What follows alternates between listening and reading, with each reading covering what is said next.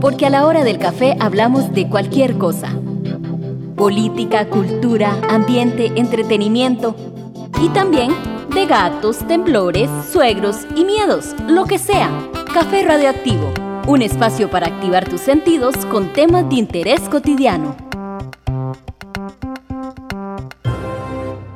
Hola, bienvenidas y bienvenidos a Café Radioactivo. Soy Gloriana Rodríguez y hoy estamos conversando con la doctora Cristina Garita, quien es psicóloga de la Oficina de Bienestar y Salud y ella también es especialista en procesos grupales. Y con Cristina vamos a conversar sobre un tema que a todas las personas puede ser que en este momento nos haga resonar muchísimo si tal vez no lo hemos sentido durante todo el proceso, en alguna parte del proceso lo habremos sentido que es la incertidumbre. Cuando llegó el COVID, no solo no sabíamos por dónde empezar y hoy también tenemos un poquito más de datos, pero menos datos de los que nos gustaría, sobre la condición que representa en términos de salud el COVID. Y esto nos dio vuelta 180, nos agarró para todo lado y a todo el mundo de alguna manera le afectó en alguna parte de su vida aunque incluso a veces una pueda no sentirlo. Pero lo cierto es que a todos nos cambió y esa dinámica puede generar muchísimas incertidumbres, miedos y demás. Bueno, un gran saludo a todos y todas las personas que nos escuchan. Yori, muchas gracias por la invitación. Bueno, sí, incertidumbre es como el tema en este momento siempre que uno quiere como profundizar en una palabra, es bueno como conocer un poquito sobre la etimología de la palabra o el origen, porque ahí nos da un significado como más amplio. Imagínate que incertidumbre está compuesto por un prefijo que es el in, ¿verdad? Que significa como no o sin, ¿verdad? Y un sustantivo que es certidumbre, que viene a ser como certeza. Entonces, incertidumbre es sin certeza. Claro, ese es el contexto que nosotros tenemos en este momento. Imagínate que el COVID-19 aparece de repente en el escenario mundial, aparece fuertemente como una amenaza que primero nos parecía lejana, ¿verdad? Porque era ya en China y China queda como muy lejos, pero tres meses después estaba aquí, bien plantadito, ¿verdad? Eso primero fue como inesperado y rápido. Además es nuevo, o sea, hace seis meses no teníamos ni idea de esto de qué se trata, de cómo actúa, de cuánto dura, cómo enferma, quién enferma, no, no, se sabía. Entonces, de repente hay una condición general donde hay muchísimas dudas y pocas certezas. Nuevamente, incertidumbre. Pero fíjate que resulta, Lori, que al cerebro humano, a nuestro cerebro, la incertidumbre le cuesta muchísimo manejarla. O sea, no puede con eso, es demasiado. Imagínate que para el cerebro humano es más fácil asimilar una mala noticia que tiene certeza que la propia incertidumbre.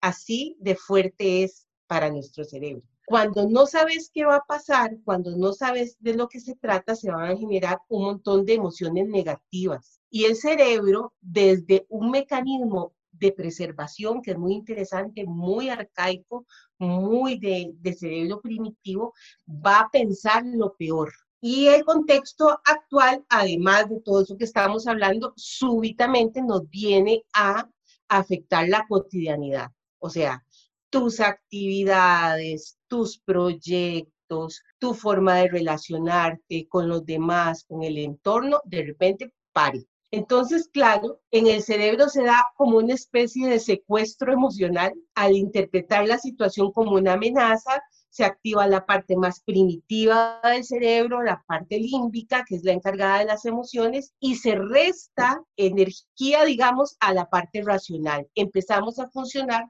muy instintivamente y muy desde la amenaza. Entonces, es lógico, vos ahora decías, es, es como natural que nos sintamos así, pues sí, Claro que sí, es natural que nos sintamos de esa manera. Como es natural pues, sentirnos así, pero el cerebrito no puede con eso, pues una siente que está como en un laberinto, ¿verdad? Exacto. Y, y, muchas personas también en ese laberinto pues empiezan a tener procesos de ansiedad, empiezan a tener estrés de más, ¿verdad? Fatiga, cansancio en exceso, a pesar de que una dice, bueno, estar en la casa yo debería estar relajada, ¿verdad?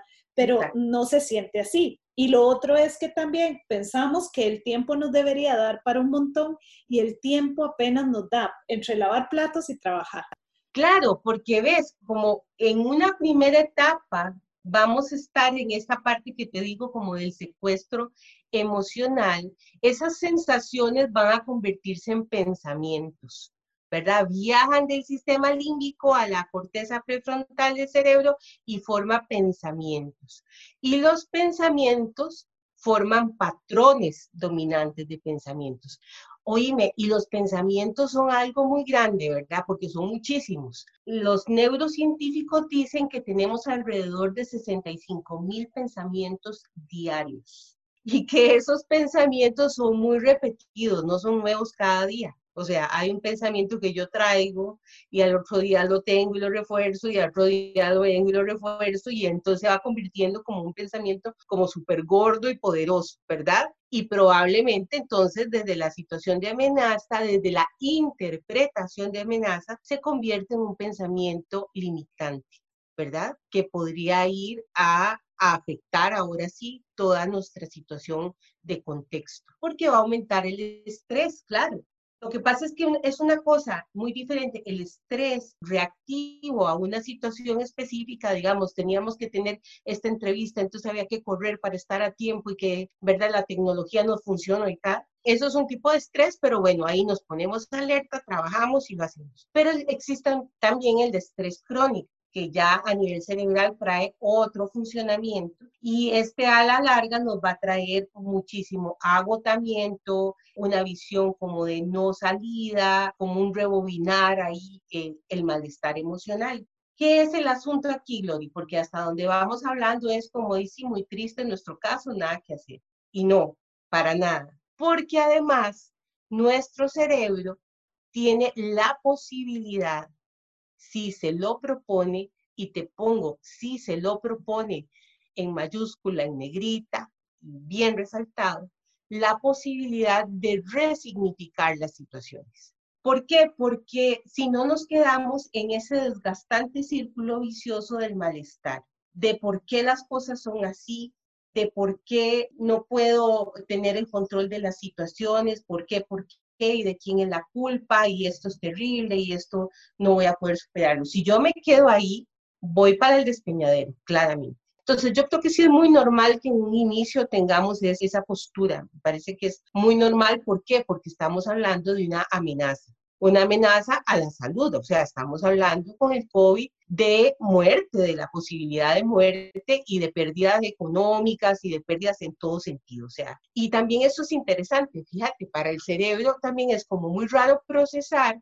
algo que, que nos dicen que es tan amenazante, tan mortal, tan, pero que además ante eso usted lo único que puede hacer es de lavarse las manos y quedarse en la casa. Entonces, como que no se entiende eso. ¿verdad? Entonces, el cerebrito nuestro está viendo ver qué hace. Y además, Cris, es algo que no puedes ver, ¿verdad? Si una dice, es que una bomba, ¿verdad? Entonces yo me imagino una cosa. Y de repente uno en un principio decía, ay, qué exagerados, ¿verdad? Aquí en este país que por suerte empezó a prepararse muy rápidamente, uno decía, ay, pero ¿qué es eso? O sea, pero no dicen que es una gripe, de, pues una gripe yo he tenido, ¿verdad? Una gripe muy fuerte que me manda para la casa y ya está pero ¿por qué así como un hospital nuevo y, hospital de campaña y tal, verdad? Entonces, de veras que los, los mensajes son como, como muy difíciles de procesar. Entonces, ok, entonces, ¿qué hacemos con eso? Bueno, para empezar, yo te diría que debemos, y es, un, y es una situación que nos atraviesa a todos, eso también es muy chido, eso no es que le pasa a alguien, es que nos pasa a todos. Hasta el experto que ves al frente, que está diciendo como qué lineamiento seguir, le pasa lo mismo, igual tiene miedo, igual tiene incertidumbre, igual tiene una gran responsabilidad que no tiene mucha claridad como la forma perfecta, digamos, de solucionar. Entonces, aquí el asunto es entrarle al estrés, ¿verdad? Y ojo, el estrés, se han hecho estudios como que identifican las principales fuentes de estrés un estudio que se hizo hace algunas décadas en, Canadá que decía, el estrés te lo genera cinco fuentes posibles. Te las cuento. La primera es lo nuevo, un cambio de trabajo, un cambio de casa, un cambio de jefatura, lo nuevo. La segunda, lo impredecible. Que se caiga el internet en medio examen, que verdad, que se te vaya la luz, que verdad, las cosas inesperadas, impredecibles. La tercera es lo que provoca la sensación de falta de control, lo amenazante, lo que te lleva a esa situación de vulnerabilidad. La cuarta es lo complejo, aquello que no puedo comprender, que sobrepasa mis capacidades. ¿Y qué te digo? Si con lo que estamos viviendo tenemos todas. ¿Qué es importante señalar con esto? Yo encuentro y en la consulta psicológica que mantenemos en la oficina de salud de manera virtual, es esta sensación de que tengo que lograrlo todo igual que antes. Es una cosa terrible, o sea, es el teletrabajo, para empezar, no es lo que nos imaginaba, ¿verdad? Uno creía que qué rico trabajar desde la casa, debe ser lo más bonito. Yo creo que trabajamos mucho más, mucho más horas, se borran los límites saludables de los horarios, se alteran las comidas, se altera, además tenés un contexto que está en tu cerebro programado para el descanso y ahora se convierte más bien en un trabajo. Y además si tenés tu familia, tenés que competir por la computadora, por el internet, las mamás son las maestras de los chicos, pero además entonces tienen que hacer la limpieza y la cocinada, y, o sea, cero que el teletrabajo es fácil, es súper difícil. Y la U virtual ni digas, ¿verdad? Los estudiantes se quejan de que los profesores creen que ahora como no se tienen que transportar, tienen más tiempo, entonces les mandan miles de trabajos de más. A los profesores se les dificulta la virtualidad, entonces lo que hacen algunos, algunos están volando, algunos están haciendo súper bien, pero otros lo que hacen es mandar y mandar artículos, artículos, artículos, o graban cosas y se las envían, la interacción con el docente y el estudiante cuesta, entonces hay angustia de los estudiantes, hay miedo de parte de los profes, entonces también eso está siendo como muy complicado, ¿verdad? Entender que lo que hay es lo que es, es lo que es. O sea, no puedes medirte con la misma perspectiva, con la misma posibilidad de antes de la pandemia. O sea, se decía, todo esto va a pasar y vamos a volver a estar igual. No, o sea, nada va a volver a ser igual. Después de esta situación que estamos atravesando, no va a ser igual. Nosotros no somos los mismos cuando salgamos de esto, porque todo el confinamiento nos ha llevado a todos esos procesos de supervivencia, pero como si eso no fuera suficiente, también nos lleva a un proceso interno de revisión.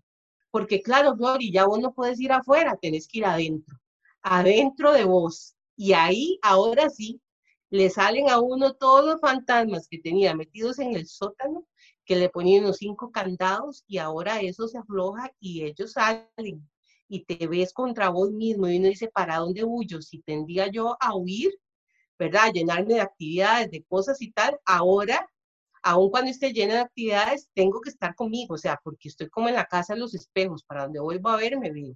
Y eso es heavy, eso es muy fuerte.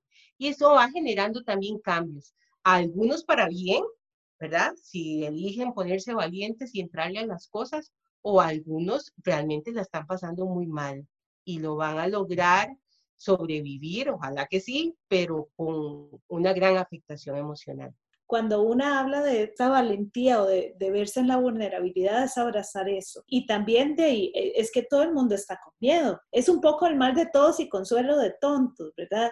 Sin que se me comprenda mal, pero es un poco eso, o sea, saber que todo el mundo está igual. Que además todo se está construyendo, ¿verdad? Porque claro, dentro de la angustia es muy natural que uno vea el problema afuera. Entonces uno dice, es que, ¿verdad? Los profes, es que, sí, pero esos profes también están viendo a ver cómo sobreviven. O sea, en su vida había, si hubiesen considerado la, la, virtualidad, algunos hasta temor a la computadora le tienen y están haciendo su mejor esfuerzo. Aquí no hay unos que están súper bien y otros que se los lleva la trampa. No, aquí todos estamos en el río viendo a ver cómo salimos adelante. Y de eso hay que tener conciencia. Mira, yo preparé así pensando como de lo que he observado y tal, algunos tips que me gustaría compartir y como que de cada quien vaya pensando qué, podría ponerlo, quitarle. La primera que yo diría, este, Gloria, es que uno debería hacer la lista de todas las cosas que le preocupan, ¿ok? Hace la lista, escribo, escribo, escribo, ya no me gradué este año, no voy a poder eh, hacer el viaje que yo quería, tengo que sobrellevar este curso que lleva un laboratorio y un laboratorio por fotos y por Zoom está rarísimo, y bueno, todas las preocupaciones que yo tenga económicas, de relaciones y tal.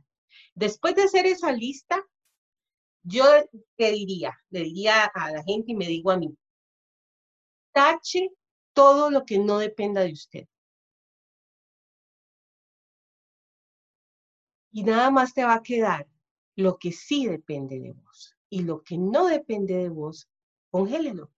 Si ya no voy a poder llevar los cursos como yo quería, si alguno no va a poder eh, realizarse, si el viaje no se va a poder realizar, no se va a poder realizar, ¿por qué me preocupo por eso?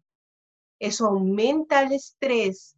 Es como que si tuviésemos que subir una montaña, decirte que nos vamos para el Chiripó con un montón de piedras en el salveque. Decime, o sea, ¿para qué? No te van a servir para nada. Entonces, lo que puedo resolver ahorita, en lo que pueda resolver, lo resuelvo. Lo que no, simplemente se congela. Porque sufrir ahora, y lo escucho mucho en los estudiantes, porque ya no me gradué en, en el 20, probablemente me voy a tener que atrasar un año.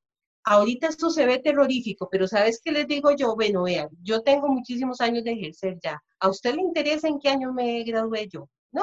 ¿A quién le interesa en qué año me doy yo? A la gente lo que le va a interesar es que el trabajo que te desempeñes lo puedas hacer de una buena manera, que seas una persona que atiende bien, que sabe lo que está haciendo en cualquier área de trabajo. Entonces, esa tragedia de que se me fue el año, que lo perdí, es vivida como la peor amenaza. Y si vos le das perspectiva, o sea, si no hay nada que puedas hacer al respecto, eso es lo que hay, punto. ¿Ok? Entonces, ese es el primer tip. El dos, crees nuevas rutinas. ¿Por qué? Porque vuelvo al cerebrito, ¿verdad? Nuestro cerebrito, que es una maravilla, que está totalmente hecho para que nosotros sobrevivamos. Porque esa es la función, en definitivamente, del cuerpo, Glory. O sea, nosotros no tenemos este estuche sagrado como para hacer la supermodelo y tal, lo tenemos para sobrevivir. Es el avatar donde habita nuestra esencia, nuestro espíritu y está hecho para, diseñado para sobrevivir. Entonces él va a hacer todo lo que usted necesite que él haga y que él sacrifique por cumplir el mandato que usted le manda. Entonces por eso hay que tener mucho cuidado en lo que yo pienso, lo que yo le digo a mi cuerpo. Entonces, una de las cosas que contiene más la ansiedad es la estructura. Cuando no hay estructura, la ansiedad se desborda. Entonces, en esta nueva realidad, no como era, sino como es ahora, es muy buena idea crearse una rutina, ¿sí? O sea, levantarse temprano, bañarse, ¿verdad? Tener un horario, horarios de comida, una hora más o menos parecida para acostarse cada día para poder levantarme temprano al día siguiente. Esto es de lo primero que uno desarma cuando está en la casa, ¿verdad? Vos te das cuenta como cuando uno está en vacaciones, o sea, trastorna totalmente las rutinas, ¿verdad? Pues por un rato vacaciones está bien, pero como esto no es un rato, sino que ya ha sido meses y pueden seguir siendo más, entonces hay que crear una estructura para funcionar. Eso es el dos, crear nuevas rutinas. La tercera está muy ligada con eso, estructurar el tiempo. O sea, hacerse un horario. Uy, eso sí que cuesta, pero eso hay que hacer. Tienes que hacerte un horario donde tengas tiempo para dormir, para dormir bien, que eso es otra cosa que vamos a ver ahora, para comer, para estudiar o trabajar. Y también súper, súper importante, un horario para recrearse, tener espacios de reparación. Y eso es con lo que uno quiera, desde ponerse una clase bachata ahí, que ahora si la gente va a la página de la Oficina de Bienestar y Salud, va a encontrar maravillas, meditaciones para levantarse, para acostarse, para comer, para no comer. Va a encontrar baile de bachata. Un día de estos dice, una tan vacilona de hip hop. No tenés idea, maravilloso. Pintar mandala, lo que sea. Tiene que haber un espacio de reparación. La cuarta es focalizarse el tener la mente en todo al mismo tiempo es muy agotador, gasta mucha energía y la eficacia disminuye. Si estoy estudiando, estoy estudiando y trate de estudiar con los cinco sentidos. Si estoy comiendo, estoy comiendo y ojalá coma con los cinco sentidos ahí. En lo que yo esté focalizar me, me va a ayudar un montón a reducir el estrés y a sentir que estoy avanzando. La quinta es cuídese lo que consume, no solo los alimentos, ¿verdad? Que si nos da por comer mucho pancito y todo, luego nos vamos a sentir hinchados y nos vamos a sentir que aumentamos de peso y nos vamos a poner tristes. O sea, hay que consumir bien eh, los alimentos, pero sobre todo consuma, tenga cuidado con lo que consuma en los medios de comunicación. Ojo con más noticias de la cuenta. Ojo con ese consumo. Hay que mantenerse informados, absolutamente, pero uno debe dosificar que sea suficiente. Y eso es muy de cada quien. Yo creo que eso es fundamental para la salud mental en este momento. Y también qué otras cosas consumo en el tiempo de recreación, ¿verdad? Si yo que único que quiero hacer es ver Netflix y veo en Netflix aquellas series que lo dejan a uno así como un gato electrizado después y es lo impresionante que fue el capítulo y luego va a ir a dormir, eso no tiene mucho sentido. Entonces, el quinto es cuide lo que consume. El sexto es es clarísimo que el distanciamiento que se nos solicita para el control de la pandemia es un distanciamiento físico, no social, como se empezó diciendo. Uno tiene que mantener los vínculos. Las reunioncitas virtuales, los cafecitos virtuales, las llamaditas por teléfono, los mensajes con la gente que uno ama y lo ama uno, es muy, muy importante no es lo mismo distanciamiento físico distanciamiento social. Y en eso somos muy creativos, ¿verdad? Nos habían dicho que no, al principio, ¿te acuerdas? No podías abrazar, a mí me encanta abrazar, eso me cuesta inmediatamente uno dice, abrazo, no, bueno, codo, bueno, pie, a todo lo que nos iban diciendo que no le íbamos encontrando el cómo. ¿Por qué? Porque esa es nuestra naturaleza agregarle. Y eso es importante también mantenerlo. En la medida que yo lo necesite, y en la medida que sea bien para otros, porque también estar solo es muy importante. El vínculo con uno es fundamental. La séptima es juegue, realice actividades divertidas. Es increíble el beneficio para el cerebro que tiene reírse. Es que de verdad que uno no es consciente, es fundamental la ponerse a cantar, ponerse a bailar, hacer obras de teatro, vestirse de tal forma, aunque nadie lo vaya a ver ese día, contar chistes. Vos ves cómo el humor, ¿verdad? Vos buscas en internet, o sea, humor en tiempos del COVID y sale cada cosa súper divertidísima. Es porque eso es un mecanismo de compensación para el cerebro. La octava, atención plena, el mindfulness que nos dice. Busque contacto con la naturaleza si tiene patio, dichoso, vaya al patio. Si no, se pone que sea la parte de una matica. Es muy bueno tener matita, ¿verdad? Y quedarse y respirar conscientemente y observar la plantita, los colores y la conexión con la tierra. Eso es muy sanador. Ponerse de pie, descalzo, sobre zacate o sobre tierra es muy importante eso para canalizar energía que uno está cargando, sobre todo de todos estos aparatos tecnológicos. Si te gustan las mascotas y tenés, y si le gustan, ¿verdad? Hay gente que no le gustan las mascotas, y si tiene, aproveche el poder sanador de las mascotas. Las últimas que te digo, porque ya son bastantitas, duerma bien, dormir es de fundamental importancia y el sueño está muy afectado en estos tiempos hay que hacer lo propio. No haga siestas en el día para que tenga sueño en la noche. No se acueste viendo tele ah, o la tablet o el teléfono. Trate de desconectar porque esta luz, ¿verdad? Blanca de, los dispositivos no ayuda al sueño. Dígale al cerebro muchas gracias, pero ahora, porque hemos trabajado todo el día, muchas gracias, pero ahora vamos a descansar. La recomendación número 11 es muévase muévase. Cualquier actividad que aumente la frecuencia cardíaca por encima del reposo sirve. Desde brincar, desde hacer yoga, desde, pero ese cuerpo hay que sacudirlo. Si se siente muy estresado, muy estresada, que se imagine que es como un perro que lo acaban de bañar, que se sacude así, se sacude todo, sacúdese y va a ver cómo empieza a ver las cosas diferentes. Y la última es fomente su espiritualidad, lo que sea que espiritualidad signifique para alguien, desde la religión hasta la conexión con la Madre Tierra, la Pachamama, lo que sea. ¿Por qué? Porque nosotros somos unos seres que estamos compuestos por diferentes dimensiones. Y esto para mí ni siquiera es una crisis la que estamos pasando, una crisis de la ciencia. Yo pienso que esto es una gran oportunidad del espíritu. Y no nos quedemos viendo la foto, sino que veamos la película, lo que todo esto significa. Y tenerse mucha paciencia de saber que, bueno, si toman nota de todas estas cosas, pues irse dando caritas felices por aquellas cosas que vaya logrando. Tal vez tampoco hay que atarantarse por hacer las 10 ya, ¿verdad?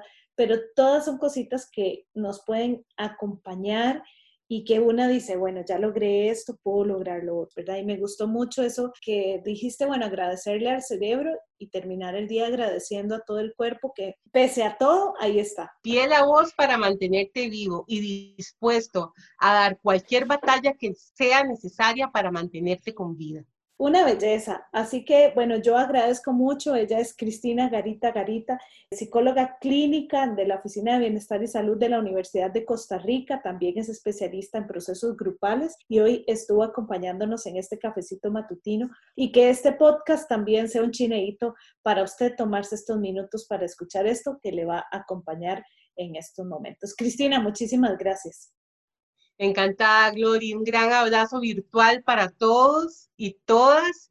Y bueno, y sigamos para adelante. Este es un momento de crear. Démosle la oportunidad a nuestra mente de hacer un movimiento, de crear algo nuevo, porque todos somos seres creadores. Lo tengamos consciente o no, somos seres creadores. Y si nos tomamos desde ahí, podemos luego construir recuerdos hermosos que dentro de 10 años vas a decir, ¿te acordás? Cuando estaba la pandemia, no, yo vieras que hice esto, hizo lo otro, y lo van a recordar con cariño. Todo pasa. Todo pasa. Cris, muchísimas gracias y a usted que nos acompañó, muchísimas gracias. Yo soy Gloriana Rodríguez y nos encontramos en otro café radioactivo. Un espacio producido por Radio U desde la Universidad de Costa Rica.